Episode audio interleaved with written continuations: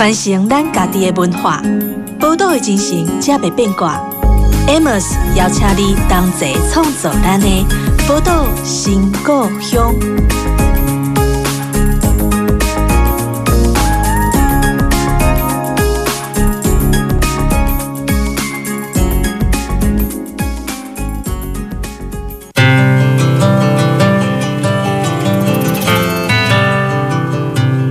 现在所在的频道是宝岛联播网，我是宝岛新故乡的主持人 Amos 哦。那其实，在今天的节目当中，开始我们的地方创生的系列。其实，我觉得每次在不同的城市、不同的小镇上，遇到一些在从事地方创生的同伴们的时候呢，都觉得特别的有趣，因为。呃，他们可能有不同的原因留在家乡，或者是从另外一个城市搬来这个新的城市。可是呢，我觉得在地从事地方创生的人们哦，他们总会有一种，我觉得是一种巨大的热情跟能量。然后你在跟他们相处的时候，你会发现他们对这个城市、对这个小镇，如果你要说是爱的话，我觉得那是一种爱，因为只有那种能量哦，就是才能让他们在。不熟悉或者是不方便的地方，那么持之以恒的做了很多事。因为像这一阵子，我从云林、彰化啊、花莲的也也走了一圈，遇到一些有趣的一些地方创生的伙伴们。所以呢，今天遇到的是哪一位呢？哦，我们今天遇到的是一位来自远方的客人哦，他是来自花莲的任玉兴 Rush。那我们先欢迎玉兴来跟我们听众朋友打个招呼。主持人、各位听众，大家好，我是 Rush。那 Rush 啊，他除了是呃，如果说你有在网络上看到很多关于他的报道的话，你可以知道他在花莲那边有很多不同的餐厅跟不同的地方创生的那个项目在进行当中。可是呢，其实他也是我们的台湾地方创生基金会的董事哦。比较好奇的是，当初成立这个地方创生基金会的时候，是怎么样找上你的呢？其实我移居花莲已经超过二十年了啦。我从大一二零零一年就到现在都，都都一直没有离开过。嗯，对。那早期就是一直经营的是餐厅。好，那直到我结婚之后，然后发现了一些当地产业的状况。对。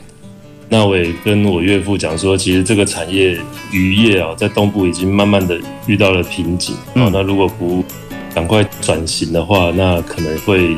家族这个事业会遇到很大的困难，在未来，嗯，那刚好在他的渔场的岸边啊，就留下了二十六栋的鱼寮啊，这个是已经有些烂到是屋顶都没有的一个独立的小渔村，可是已经整个荒废了，嗯，那只有可以用的空间，我们当做是捕鱼的资材室啊，或是员工休息室等等。对，那我发现，哎，这个地方其实是蛮有机会发展的啊。从海上啊，慢慢的往路边靠近，那我们就开始打造岸上的这个规划渔村复兴啊。当时我们设定了一个渔村复兴计划，是。那那也也因为这个计划，我们去跟美玲姐在一个因缘际会下有一个碰面。那我跟他讲了我们的这个计划，那可是有些困难，所以他当时就协助了我们把这些困难排除。嗯，然后我们也很快的进入了整个开发的阶段。就美玲姐发现，哎，我们好像是真的是有能力，而且也有实践力在做这件事情。嗯哼，然后他观察了一下，发现，嗯，好啊，那其实 似乎我在做的事情跟这个基金会要成立的时候的。想要做的事情是蛮类似的，那就邀请我加入了这个基金会，当做董事这样。所以一开始的时候是是这样来的。呵呵呵，其实那个玉兴是从台北搬到花莲了嘛，因为在花莲念书，然后当兵，然后再留在花莲的。然后我上次去花莲的时候，那边的人称呼我们台中人叫做“哎，你们是背面的人”，是吗？对啊，花莲是前山呐、啊，人家都说是后山，可是后山是其实是宜兰嘛，就到花莲我们是前山。那。其实，在很多在从事地方创生的时候，为什么人要留下来，或者是人为什么要来？因为其实我觉得在地方上，它会跟我们在习惯生活的大城市里面有很多的不同。譬如说，当初我在嘉义的时候，我们在台中已经很熟悉了。去，譬如说，我们在办任何活动，我们的厂商、我们的资源网络是很熟悉的，也很方便的。可是，当我们到嘉义去，我们只是办一个小小的开幕式的时候，你就发觉，哎，要找到。我们觉得好用的厂商，其实就发现那个资源非常非常的稀缺。输出啦，或者是音响厂商啊，那个都会变得非常非常少，就觉得说，哎，在地方上做事情哦，就是如果以一个城市人的大观点去看的话，总是好像有些不方便。那其实也让我联想到，也是因为这样的不方便，所以表示说，在地方上有很多的产业哦，它其实，在做起来的时候，其实没有那么容易，所以地方上的年轻人呢、他们可能就不大愿意留在地方上，或者是当别的城市的人要到另外一个乡镇或一个小城市的时候，做事情也没有那么容易。那到底要怎么样去说服或诱引啊这些年轻人留在地方上？那你觉得这个最重要的诱因应该是什么呢？主持人这个问题问得很好，可是这个问题也相当的复杂。嗯，这个没办法用一句话或是一些时间就可以把它厘清得非常清楚。对，啊，尤其地方创生，其实在台湾这个名词才发展了快四年。对，没错。啊，所以其实他大家都还在摸索这个地方创生的意思啦。嗯，不过我这边做一个简单的定义哈，所谓的地方创生的终极目标，我们如果设定一个。怎么样才可以叫做是做到地方创生？是，那就是让每个人找到自己一个合适自己生活的地方，然后安居乐业。对，所以你觉得你在台北就已经达到安居乐业，那其实这个就已经符合我们这样的概念了。对，啊，那可是这件事情在台北其实相当的困难。我们以现在的收入跟台北的生活水平，或大都市里面的生活水平，其实是不容易安居乐业。对，那不容易安居乐业，背后会有一些国家的战略问题，对，包括不婚不生，这可能是大家最能理解的一件事情。是啊，那那人口一直往下掉的时候，我们未来国家会可能没有竞争力啊，所以当时国发会就是希望就是把这个问题看能不能用一些方法。嗯，来把这个生育率、人口降低的这个问题，让它趋缓哈，不要再掉的这么快，所以才发展出地方创生，或许是一个解法啊。所以这地方创生的一开始，我觉得它的发展由来是这样的。是哦，那至于人要待在哪个城市，那当然看每个人的属性不同。嗯，如果你用台北的观点或者台中的观点去看一些二线城市或是地方的事情的话，哎，那。到处都是困难，对。可是问题是，如果你在当地的话，如果你从事的是，其实假设我今天不是策展厂商，我今天是一个农夫，那岂不就是如鱼得水？好，对，就只是刚刚好。所以我觉得是角度上面的问题，跟你怎么选择在那个地方活下来的问题啊。是，可是还有另外一个问题，我也发现一个现象哦，就是现在其实刚从大学毕业的人，他们的工作选择性感觉比以前。似乎少了很多。然后，另外一方面，如果以台中为例的话，其实台中的精密机械，好，那是非常非常有名的。那很多的机械工厂，他们其实是对接德国的。好了，其实一进去那个机械工厂呢，他们起薪其实很高哦，他们起薪都是四万多块起跳，但是他们找不到工。那在这样的状况下，到底要怎么样让这两边的人？因为你看哦，一边供给端找不到工作，然后需求端他找不到。适合工作的人，如果说以地方创生的这样的一个政策面出发的话，有哪些工具或是哪些方式去辅助他们彼此相遇呢？我觉得这不是相遇不相遇的问题，嗯、就像其实我也觉得，好像说现在是工作不好找，可是我发现工作其实超好找，然后可是对，只不愿意做，不愿意做事。我觉得可能是一个考量啦，对啊，因为他的在他的所有的盘点选择性来讲，其实现在的年轻人在找工作的选项，应该已经不是把收入当做是第一考量了，是他希望在生活工作上达到一个平衡。嗯，可是今天收入越高的工作呢，在台湾通常越血汗，这个可能大家都能理解。哦，那如果为了追求那个，那你就失去了生活的平衡，所以他可能最后选择我不要这么的累。对。可是问题是，现在哪个工作不辛苦呢？以现在的这个大环境来讲，是，所以变成是他们宁可找一些啊，工作压力不要这么大，然后重点是生活弹性大一点。好，比如说我做个外送啊，我想做就做，哎，收入也不差。然后今天觉得够了，我就休息了。啊，这种类别的工作会比较符合现在年轻人在选择工作的考量啊。嗯，那反而是朝九晚五或是。真的是工作压力太大，那个选项他们反而是不愿意。其实这个也发生在我公司里面的餐饮的这个类别里面。嗯，好，大家也不太愿意去到餐饮这个行业里面，以往都认为他太辛苦了，对，还要面对这么多的客人，对，然后他也是属于比较不容易招募到人才的一个行业，是。的。而且我觉得从呃去年我也帮一个那个餐厅在招聘人手，然后发觉内场好找，厨师好找，但外场非常非常难找，因为我们要跟庞大的 Uber Eats 还有 f o o Panda 去竞争这样同一批人力资源。对啊，其实我们当然就是有除了有其他的人力需求的竞争之外，其实我们也要慢慢的去改变哈，我们原本这个行业给这些人力上面的观感。嗯，我们要慢慢的转化说，哎，其实工作就是工作，可是我们工作要像以往的这么辛苦，这么血汗嘛？其实这个老板也可以慢慢去思考这个问题哦，是不是可以给鱼在待遇哦，或者说在他的工作环境、工作条件下有更好的改变啊？是，那也许这样，其实在当地也是有机会可以翻转这件事情的。是，没错。然后，不过从那个经济的角度来看，这个地方创生哦，就是很很多人会想到说，哎，那经济部从一九九五年就开始推动很多的商圈政策嘛，哈，当初就是在所谓的说改造商业环境。可是我们呃那么久以来，我们也知道说，哎，改造呃商业环境、改造商圈大概是什么样子？就我自己的感觉，我觉得还不如一些在地方上的人们，他们自己努力的去形塑一些当地特色所创造出来的商圈。那如果从你的角度来看呢，一个商圈要能够健康的运作，它应该用什么样的标准来评断？我觉得怎么评断一个商圈的成功哦，嗯，那当然它有没有特色是一个很重要的。嗯，那至于它能不能定义为一个成功，在我心里面，我觉得是来的客人是多久来一次，来几次，对，他来的频繁度可以显现出他的商圈是否成功。嗯，那有些商圈在一开始的时候，它也许人潮很多哦，那每天都是。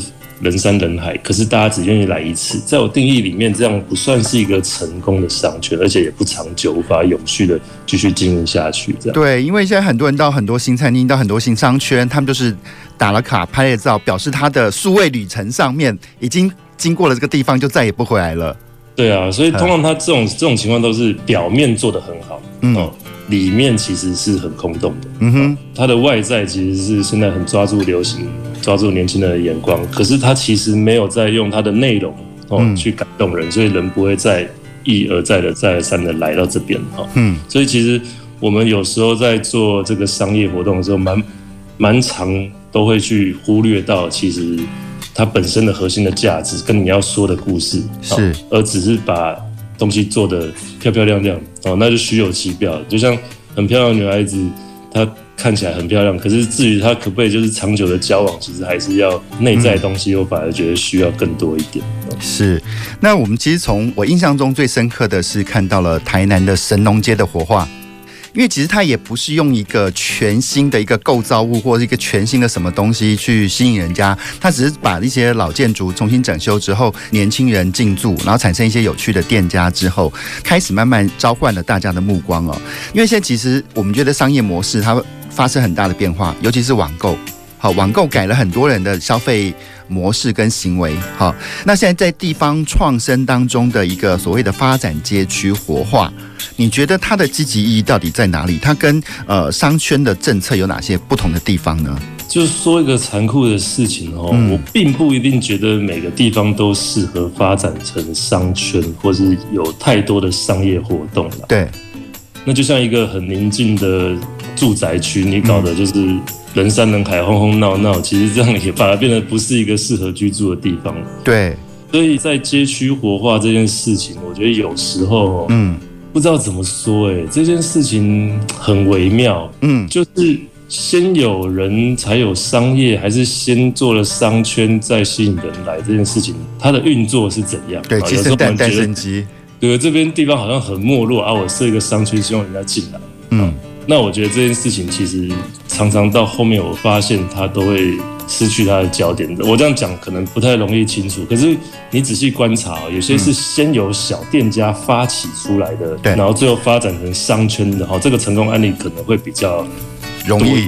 嗯，比如说国华街或是那个西市场那边，啊，西市场，哈，它其实就早期就几个店家哈在发展，然后最后成了一个商圈，然后变成是很热闹。嗯哼，所以反而像很多早期像比如说大溪啊，或者等等的老街哦，由政府发动，嗯，或者地方政府去改造这些事情，然后最后发现，嗯，怎么好像都不太符合期待哦。对，就是一种是由上而下的力量，另外一种是由下而上的力量。嗯，以我们基金会的角度来看，我们看了很多的案例，我们发现由下而上的成功几率高很多，因为它比较贴近需求。是。这个需求可能来自于这个想要在这边居住的人，也可能来自于想要来这边参观、来这边观光的人。嗯，所以它比较符合正常的商业模式跟逻辑啊。是，它由上面而而下来，不是不能做，那个可能要如果是很设定很明确的哈，地方政府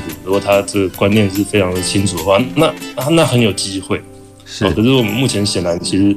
公务员跟老百姓要来从事这个商业活动，有时候我觉得这件事情，KPI 跟做生意是两回事。对啊，术业有专攻，有些人很适合当做政务人员，做公务员，对，对，对，而有些人很适合从商赚钱。可是今天由公务员来发动这个商业活动，嗯，你你大概可以想象这个结果可能会是哪些？对，就很像游泳选手去赛跑的感觉，可能是类似吧？哈。对啊，那个领域不同了，所以把专业交给专业哦。那那其实真的，你把这个地方活络起来，嗯，其实这个通常都要大家的努力啦。嗯，其实只要人多的地方，商业活动自然就会发展出来。这个是不用政府去影响的，甚至有足够敏锐的商人，他自己就会发现啊。所以这个其实根本就不需要去干预或是去创造这个商圈，是那反而是让人在那个地方可以很舒服的活下来，是啊。这件事情就是政府该做的事情。是，那其实这延延伸一提哦，就是商圈活化一定得是商业的，一定得是店家，一定是有一些咖啡厅或有一些餐厅。街区活化还有其他的手段呢？那我们稍微休息一下，下一段节目再请我们的 Rush 来跟我们聊一聊。传承咱家己的文化，宝岛的精神，才袂变卦。Amos 邀请你同齐创作咱的宝岛新故乡。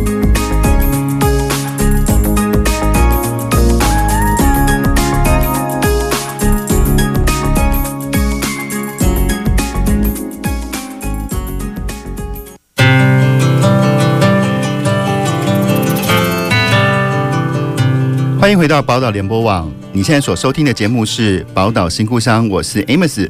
然后在我们今天的节目当中呢，我们邀请到了台湾地方创生基金会的任玉兴董事，也叫 Rush 哦。那我们刚才在上一段的节目当中有提到说，哎，所谓的街区活化一定要把它做的商业化吗？还是说我只是把它做成一个呃，譬如说比较安静的角落，或者像很多的独立书店，这也可以是一个街区活化的意义吗？我觉得街街区活化是一个不错的政策啦。嗯，那因为它帮助了让想要在这边生活或者想要在这边生存的人有一些闲置的空间可以再利用。嗯。它可以增加这个地方的连结度啊，不要说啊，整条街区有几家是残破的，那它就很难形成一个聚集啊，因为它的形象可能就没这么好，而且有人进驻了之后，这地方就有人，然后就会比较热络一点哦，所以街区活化是一个蛮好的事情。嗯，可是街区活化它一定是要商业吗？我觉得不一定，可能每个地方有它不同的特色、不同的属性。对。适合商业的当然就发展商业，可是不适合的话，那就当做是一个人聚集的地方，或是可能会是一个教育空间啊，可能会是一个文化展演空间啊等等的，不一定都一定是像商业类别的。因为其实，在台中哦，曾经有一个那个建设公司，他们把大楼预定地要开始盖大楼之前，做了好几年的所谓的呃街区美术馆。其实，在这几年当中，你可以想见啊，如果只做这个街区美术馆的话，一定是不断的在付出成本的。哈，对。可是，其实建商很喜欢所谓的养地，你把这个地气、把这个人潮养起来之后，他要发展其他的商业化就比较有可能了。所以，他一开始的一些做法可能没那么的商业化。他其实可能也只是为了让转变他过往的这个地区的形象，哎，对，地域的形象。有些他可能被定义成没落的地区啊，他再把它重新把它活络起来，对他未来在建案的房价可能会有所影响吧。我觉得做这件事情也是有它的意义，没有什么不好。嗯，那其实，在所谓的城乡。差距哦，我觉得一个最大的一个差别就是在于交通条件。好，你知道我自己有非常非常深刻的体验，就是我以前我在台中，那我一直以为台湾的交通是二十四小时都会有车可以在两不同城市里面穿梭来穿梭去的时候。当我住了嘉义之后，然后于是呃，好，我的车出了问题，那我得靠大众交通工具，我才发现十点之后我离不开嘉义了，就是它的交通条件其实很不一样。那其实尤其是很多的商业行为，它其实会跟很多的交通的所谓的呃容易到达的。方便性很有关，哈，那所以也是因为这样子，所以很多的人潮、前潮，哈，都会集中在车站附近或者一些主要的干道沿线哦，或者集中在一些所谓的市区，就是交通比较容易到的地方。那如果以这个条件来看的话，那些偏乡跟即便是一般的二三线城市，它的交通条件都跟大城市很不一样。那这个要怎么样去对付这件事情呢？其实你现在仔细看哦。最没落的就是车站附近的商圈了吧？啊，所以我觉得交交通的条件哦，在过往可能很重要，可是，在现在我觉得已经没有这么重要。它确实一开始能进入到这个城市的入口，确实很可能在车站。对，可他可能瞬间就离开到他想要去的地方了。其实某个程度也来说，就是你刚才所谓的车站没落，应该指火车站的没落。对对对。那也是因为其实台湾交通发展从铁路主义偏移到公路主义，好，所以很多城市的发展的重心也跟着交流道而产生偏移。台中就是一个很明显的例子，好，在交道旁边的百货公司，那个都是常年全台湾一二名的那种百货公司。对，所以也说从呃改成公路主义的发展条件之后呢，很多人他的移动不见得是利用大众运输工具。对。我觉得交通在这个地方发展，觉得它并不是一个非常必要的条件哦，真的哈。比如说台北火车站，它过往是很繁荣，那可是我觉得现在台北最热闹的商圈应该不在车站附近。对，当然人快来也可能快走，所以说其实它有一些适合的发展，就是让你快速，然后你来百货公司采购，来 shopping mall 采购，然后马上就要离开，这种类别也许有它的存在。可是你到那个地方的目的性，就只是为了快速我满足我本来。想要去的特殊的目的，嗯哼。可是今天在观光旅游里面，这种类别的商业发展不一定会是观光客他想要去的目的的，嗯，对不对？嗯，因为我我不会想要特别从台北开车去台中的百货公司吧，嗯，那对，那所以说这这样的商圈发展对我来讲，这样需求的客人呢，是对他来讲是没有意义的。所以我觉得，其实，在每个不同的地方。适合发展什么样的商圈类别？嗯，这个才是重点。那交通它可能是一个辅助，可是它并不会很直接影响它的品牌价值或者它的人潮。嗯，就像其实有很多世界各地的旅游观光景点，它的观光条件并不一定很好。嗯哼，对，我们要过去那边还是要转机好几次或者等等的。可是我们就是想去啊，为什么呢？其实它就是有一些吸引力，或者它有一些特色，就是吸引着我。对，所以这个是为什么观光旅游，就人家在说，就是从我活腻的地方到一个别人活腻的地方，就是它就是不一样嘛。对。嗯。可是交通有时候把这个条件拉得很近，哈，比如说商圈、夜市，可是火车站附近的商业模式好像都差不多。那那其实慢慢的久了之后，我们就不会想要移动到那地方的那样相同。氛围相同、生活方式的地方去做一而再、再而三的旅游，是，所以这样机会在在现在，尤其 Google 是这么发达，我很容易用搜寻到达哦，任何一个在角落里面很过往很难找的小店，现在都很容易被翻出来。对，哦，所以机会点就就出现了。所以现在其实并不是一定要靠一个交通方便的地方，让我眼睛可以直接看到它，我才知道，嗯哼，原来这边有一家这样店。我现在用手机在隐藏的店都可以被我翻出来，所以其实现在已经有点打破了这样的结构。哦，是没错，因为其实就是那个呃，吸引他过去的动力不同，就是我觉得某个程度呢，消费的这些仪式或游戏，在这个漫长的艰难的找寻过程当中，他反而对这个地方产生了更强烈的认同感。对啊，有时候一个地方要待够久，嗯，你才会开始认识它，还有可能在发掘更多的。原本不知道的事情，这个就是在旅游中间的很重要的乐趣，不是吗？对，没错，没错。那其实就是我们当我们在国外的时候，或许可以忍受这些弯弯曲曲或者是那么不便的交通的过程，但有时候我反而觉得在台湾这个岛内这个小岛的时候，你反而失去了这样的韧性跟趣味性。我觉得有时候可惜，反正就觉得台湾好像到哪边都很方便，这些便利性反而。帮你减少掉了很多在游逛当中的乐趣哦。那不过，因为其实，在很多地方上，在发展特色的过程当中，我们也看到很多很多的地方创生团队会透过设计小旅行的行程。好，通过这些小旅行，它可以串联什么呢？因为每一个商圈或每一个有趣的店，它只是一个点状的。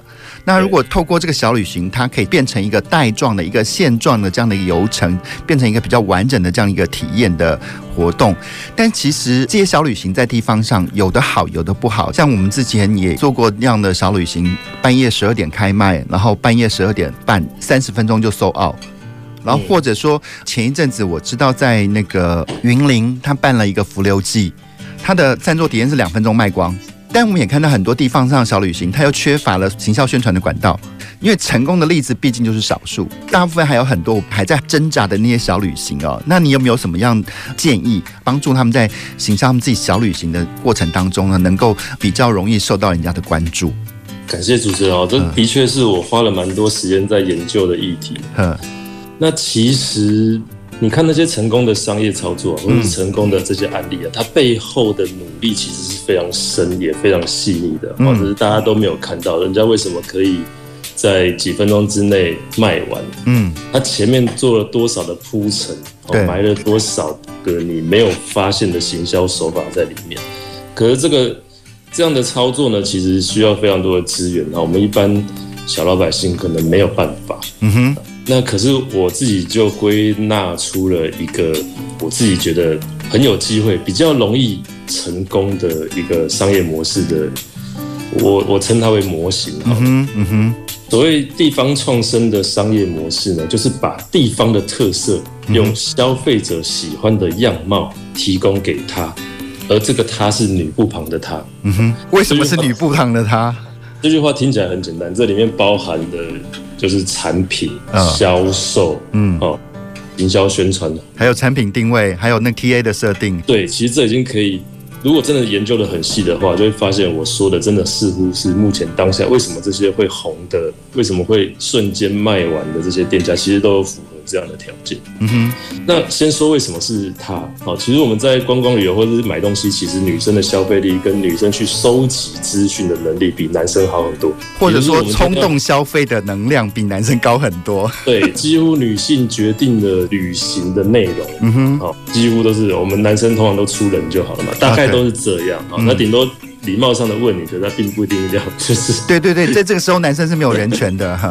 对对对，你就出钱出人，大概你的工作就是这样。对，所以你怎么样，女生愿意拿起她的手机来找到你这件事情，就变得是很重要的事情。好，我们把资源有限跟时间有限的情况下，把时间花在怎么样让女生愿意拿她的手机找你，或是帮你宣传这件事情，是决定了你会不会被大家知道的事情。嗯。再反过来，我们看网上看，他为什么会拿手机愿意帮你宣传，或是透过人家的手手机分享出来讯息，嗯，然后找到你了。那原本愿意分享那个人又怎么愿意来分享？势必他一定有什么吸引他愿意拍照的地方，嗯，或者愿意分享的内容。哦，所以其实我们应该花很多的时间去研究这件事情。嗯哼，你再来决定你要怎么样来操作你这个商品。嗯，这个是解了一个方程式啊，给了一个方程式的模型。但是呢，如果说真的要让很多人再去往前一步思考的话，您能不能给我们一些例子？好，我就举我自己在从事的例子好了。嗯，大家也许来花莲，有时候可能不小心会进到我们的餐厅。我们在花莲大概有六个品牌在花莲这样。嗯，那我其中一个，它大概在。很短的时间内就让大家来花莲就一定要去的餐厅，那叫做定制渔场三代目。是，它是一家卖鱼汤拉面的店。嗯，这家店在设定的时候啊，其实我们从头到尾都没有花一毛的买广告的费用。你太厉害了，非常多的时间也请非常厉害的厨师，嗯，去把这个面做得很好吃，然后也做得很漂亮。嗯哼。前面我大概花了两年筹备这件事情啊，哦，那最后当然一端出来的时候，客人就会很喜欢，所以它还很有故事性。因为我们花莲的渔业啊，哦，百分之七十是有定制渔场捕捞到的。我太太的家在七星潭已经抓鱼了，大概是四五十年了，而且从更早一代日本人开始就已经在东部设定定制渔场。嗯，所以今天这碗汤，这碗拉面，它的背后的文化，嗯哼，包括它的呈现的样貌，都很符合这个地区。该长出来的样子，嗯，所以你你怎么样在台湾各地去卖一碗定制渔场的拉面，都没有像我们在这当地卖的这么的适合，这么的有理所当然，嗯，所以你就必须来到我们花莲，嗯，还有机会喝到一个由当地定制渔场抓的鱼呢，嗯哼，来熬的鱼汤，然后上面的叉烧呢，我们替换成炙烧的半生熟的鱼片，是，那就完全是在地的东西。所以你你来到这边的时候，你你会很积极的、很兴奋的想要告诉你的朋友，哎、欸，我发现了一个这边才有的东西。好，这时候就引发了他拿手机出来拍照。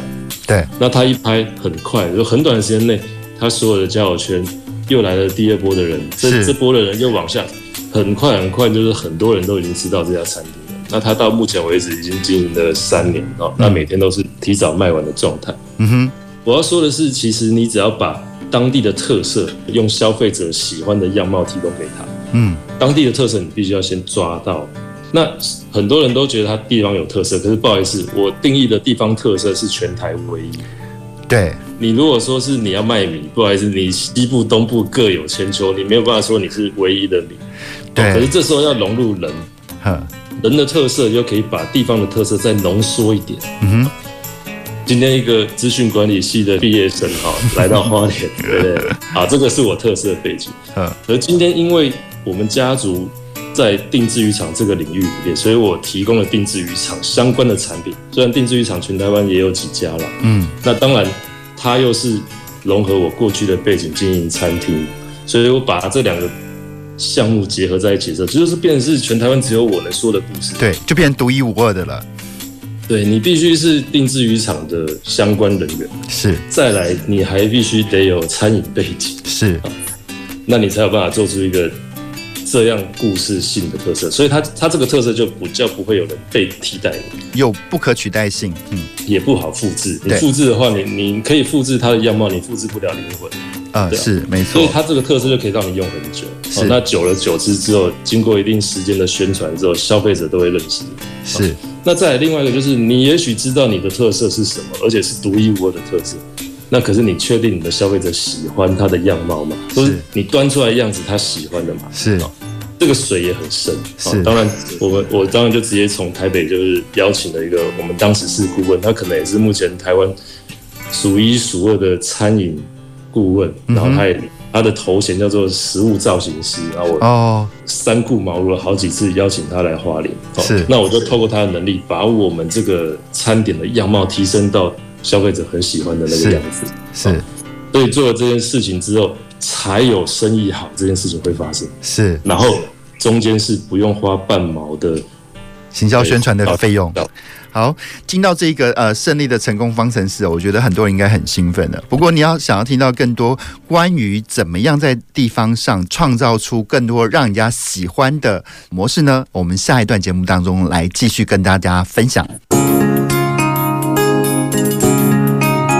传承咱家己的文化，宝岛的精神，才袂变卦。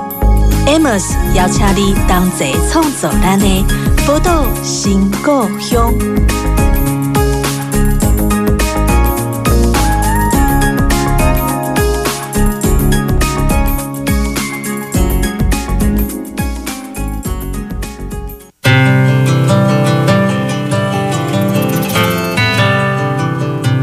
欢迎回到宝岛新故乡的节目当中，我是主持人 Amos。那这个节目呢，在我们的宝岛联播网播出哦。那在宝岛新故乡这一系列的节目当中，都会邀请到非常非常非常多，而且都是在台湾首屈一流的地方创生的各式各样的伙伴们来到节目当中来跟我们聊聊哦。不过我们刚刚跟 Rush 聊了很多哦，我们终于要聊到点上了，就是因为很多人一直想要去偷窥别人到底怎么成功的，感觉自己在摸索的过程当中都是黑暗的，好像找不到一个正确的姿势去走。走这所谓地方创生的路哈。可是 Rush 已经在花莲那么稳定了，能不能告诉大家，当初你二零零一年就来到花莲念书嘛，后来在当兵，在发展出六个品牌过程当中，你到底怎么样办到的？怎么样办到？呵，其实这个东西真的要花很多时间去研究了。嗯，哦，那有时候我们在创业的过程中间，很容易就会觉得，哎，自己擅长什么，嗯，或是我以为我会做什么，然后客人就会买单，这件事情其实是不尽然。没错，嗯，而且常常是几乎是颠倒的啦。嗯，所以为什么会有百分之九十五创业失败的这样比例出生，就是代代表说很多创业者他并没有。最后成功嘛？嗯、哦，那成功的理由是什么？那就是消费者喜欢嘛。嗯，所以我们常常去思考消费者要什么。嗯，哦，这件事情我们花了很多时间去观察、收集资料。嗯哼，所以大部分的创业并不是我主动想要发起的，而是我观察这个市场需要什么。嗯哼，然后这时候我们有什么？嗯哼，那可不可以把这两件事情把它拉在一起？嗯哼，这个商业的含金量就有可能会产生。嗯。举一个例子哦，大家知道说我们在定制渔场这件事情已经经营到第三代，对，那现在是越来越困难。嗯，曾经就是连续四年就是几乎没有赚钱，甚至到亏损。嗯哼，那今年也是非常的辛苦。嗯，那在渔业这个行业，确实它的确该转型啊，这是我们的困境。嗯，那当然渔业也是我们的专长，也是我们的资源。嗯，可是这时候客人在哪里？嗯。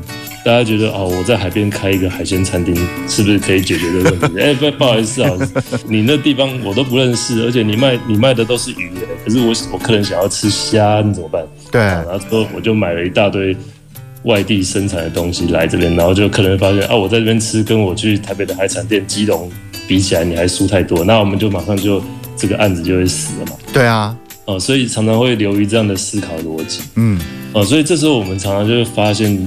哎，到底需求在哪里？好，以以我们家在七星潭这个康乐渔村在做这个地方创生这个基地来说，嗯、一开始我也确实不知道客人来这边要什么，嗯哼，而我就能用一个简单的测试，我那时候花了六十万去把一间靠近路口的一个空间，好，就把它改造成一个咖啡馆，好，因为六十万能做的事情真的是有限吧，嗯哼，那这个品牌叫做。鱼翅人鸡蛋糕咖啡馆那，现在来到花莲，应该都会蛮想。非常非常红，哈，对。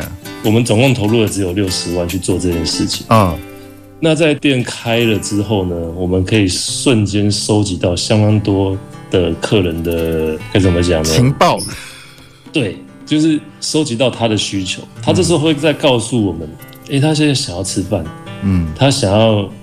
吃双淇淋，想要喝果汁，哈，很多的需求是因为这样开始慢慢产生的，好，所以我们之后所开发的任何一个项目，都是从这群来到这边的客人给我们的回馈，这样很直接，也很能理解啊，嗯，就是他要什么，我现在马上卖，我不就可以换钱了吗？所以 他不要的东西，我现在做，我不是傻子吗？哦，所以其实有时候我们要以客户导向来做创业，哦，我觉得它可以事半功倍，好，因为。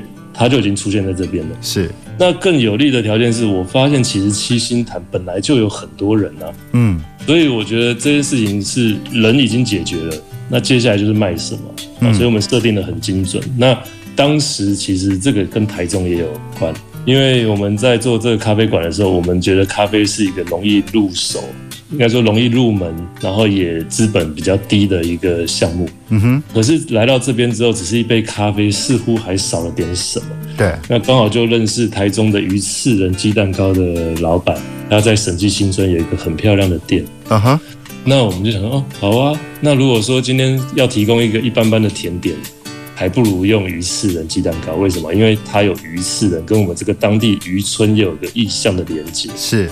哦，所以老板、创办人来到这边的时候，发现哦，好诶、欸，这地方很适合哦。那我们就一拍即合之后，好，我我经营咖啡馆，可是这个里面的甜点就导入一次人鸡蛋糕。是，那很快的这个地方就瞬间的爆红，然后也反过来帮助了台中的鱼翅人的声量。啊，所以其实它是一个联名，然后有一加一大于二的效果。是，所以现在看到的所有渔村，包括今年八月一号跟台北很有名的一家就是酒吧，嗯，做快闪联名，它就在我们这个很漂亮一个海边的空间，大家可以在里面拿到一瓶一瓶的调酒，然后自己到一个海边的角落，很 chill 的喝着这个调酒，然后吃着鸡蛋糕啊，然后装麒麟，对，然后拍出美美的照片。哎，这是我们自己心中设定的场景，可是也是客人期待的。他们来到海边，当然就是要去海边，所以你里面的空间做的再华丽漂亮都没有用，因为他就是想要去海边。对，所以如果你在这边开一个让想要让客人进来很多的空间，那其实只会累死自己。对，所以它反而会适合你在那边买到东西之后，你就往海边去移动的那种产品，哦，它就会比较热卖。嗯，所以我们这件事情就可以看出，其实我们是以客人想要的期待去发展出产品的。对，其实还是消费导向。嗯，对，我不会让你在非得在室内吃，那你一定不会想吃，因为你的心都想要在海滩上。是，对啊，所以所以其实我们往那个方向去做思维的时候，其实事情就比较容易。对，没错。不过我刚刚在讲那个，就是 Rush 他怎么样去把这些店给组织起来，给成就起来哦。但以往我们在所谓的经营所谓的连锁模式、连锁餐厅的是，先找到一个成功的模式之后，然后快速的复制、复制、复制，这样子可以降低很多的经营成本。那在所谓的地方创生当中，有这样的可能出现吗？不瞒您说，我们确实定制浴场三代目会在今年也会离开花莲到外地去展。啊，真的，嗯。那当然，因为家里的余货量其实还是足够的，可以供应比较多的店嘛。嗯哼。对啊。那再就是东部的余货，其实一直没有一个有效的去化，所以我们也是。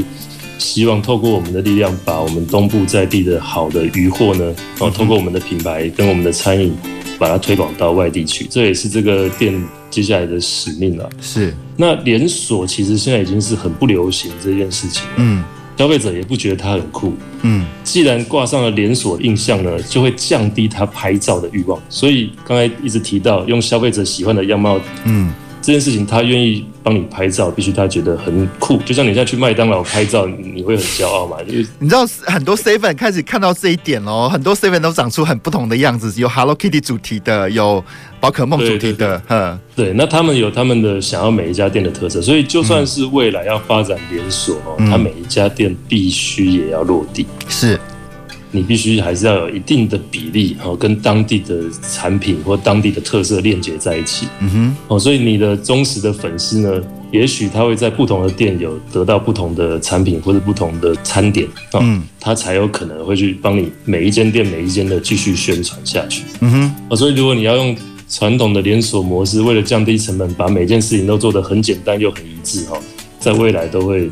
遇到很大的困难啊，因为它原本该有的特色，却因为你发展连锁变得没有特色，那那你的本来的根就没了，这棵树就很容易倒。你反而把就是原来你的那个独特性是在商业上获取成功的一个致命的武器，结果呢，你发展连锁反而把这个致命武器给扔了，这反而是倒果为因了。对，所以应该要做的像榕树一样啊，榕树它的为什么一根伸出去的时候？插在土里又形成了根。啊，所以其实你你要做这种 branch 连锁的时候，你手伸出去，其实要赶快落地，或甚至说你要也在提供这个产品的时候，找到当地有特色的产品，赶快链接，嗯，赶快做联名，或者赶快做绑进来，变得是你是有当地特色的。嗯，举一个例子，以我们的。七星潭的鱼翅人鸡蛋糕咖啡馆呢，这里面的鸡蛋糕当然是它的很重要的产品嘛。对。那可是这边的鸡蛋糕跟台中的审计新村的鸡蛋糕又有什么不同呢？当然要有不一样。当然有部分的产品一定会一样哈，那种比较火红主力的产品，好，这个一定会在。可是一落地的时候，我们大家来花莲想要什么？嗯，大家意向是什么？来这边啊，花莲的麻糬啊。啊，对，麻糬，嗯。麻糬应该就是花莲的伴手礼的意象吧？好像目前还没有发展第二个像它这么鲜明的特色嘛。还有花莲薯，对。那可是我觉得马吉就是目前我们觉得客人来这边好像都一定得去马吉店买一些东西。对。所以我们它一落地的时候，我们就把马吉包进鸡蛋糕里。嗯。所以这个就是你来花莲，你可以在一家店同时享有就是。当地特色的东西，嗯，也算是一次帮你打卡两个啦。对，那这个就也有像是把在地特色发展出在你这个连锁店里面的这种概念。嗯，那其实这样也会变得蛮有趣的啊。所以你的除了你可以跟消费者诉说你的品牌故事外，而且你也跟在地做了一些连接。嗯，那那这些其实目前看来也都是消费者蛮买单的一个点。嗯，我想在节目最后，我想请 Rush 来跟我们分享一件事情啊，因为我觉得你可能在花莲开始创业啊，或在做地方创生的时候，一定会有经过一些黑暗期吧？到底是什么样的方式，或什么样力量，或什么样的咒语，或什么样特殊的仪式来帮助你撑过这个黑暗期的呢？就是有些人就犯贱了，我就是那种 越困难的事情，我就想要去突破它。嗯，那可是说实话哦，其实。是不是每个地方都适合发展它的商业？其实这个大家值得去思考一下。不用执着，我在这个地方我就必须要把这地方发展成什么样轰轰烈烈的商业活动？其实不一定啊。嗯，所以我们一开始觉得地方创生的，回到最原始的主题哦，地方创生的终极目标，嗯，就是找到一个你适合生活的地方，然后安居乐业。是，所以你在这个地方用什么样的工作？哦，会让你觉得开心，嗯，然后你住在的地方快不快乐？对，这件事情是我们最关心的。那至于他，你如果很想要去发展商业，当做是你快乐人生目标的主题的话，那你其实应该就要移动商业性一点的地方去生活。是，那你想要一个幽静，有一个海边哈，或是在山上哈等等的，你在这边发展商业就很怪，嗯啊。也不适合哦，所以其实并不是每个地方都必须发展成大家认为成功的那个样貌，是不不需要的。是，所以我们地方创生基金会也是希望就是大家勇敢的移动，是你不要局限于自己。我觉得勇敢这件事情是地方创生给大家的一个第一个考题，你有没有勇气离开自己的舒适圈，去打破现况？对，对，然后到当地，嗯，那。这个是我觉得我们在做这个地方创生的议题里面的定义。我希望大家可以思考一下这件事情哈。可是有件事情虽然跟你也许没有很大的直接的感觉，可是对我们台湾未来发展很有感，就是我们的人口。嗯，我们人口数再掉下去的时候，不管你在哪个地方都活不下去。你知道吗？对，没错。安居乐业的结果会让你勇敢的生育。好，这件事情其实是。大家没讲，可是在我心中觉得它是最重要的。是，所以你移动到了一个你舒服的地方，通常那样的环境条件下，并不会让你觉得生小孩或是成家这件事情是有多大的压力的。是是是。那那是不是有机会，就是可以减缓台湾生育率一直往下掉的问题？这就是他整个思考的逻辑是这样来的。是是，这个地方创生还是一语双关哦。好，今天真的非常谢谢台湾地方创生基金会的任玉兴 Rush 董事来跟我们在节目中聊了很多关于地方创生的，从议题面到他自己个人的成功经验。那我们今天就谢谢 Rush 喽，谢谢大家，好，谢谢，谢谢再见。谢谢。本节目由文化部影视及流行音乐产业局补助直播。宝岛新故乡，精彩内容在 Spotify、Google Podcasts。Apple Podcasts 都可以点阅收听哦。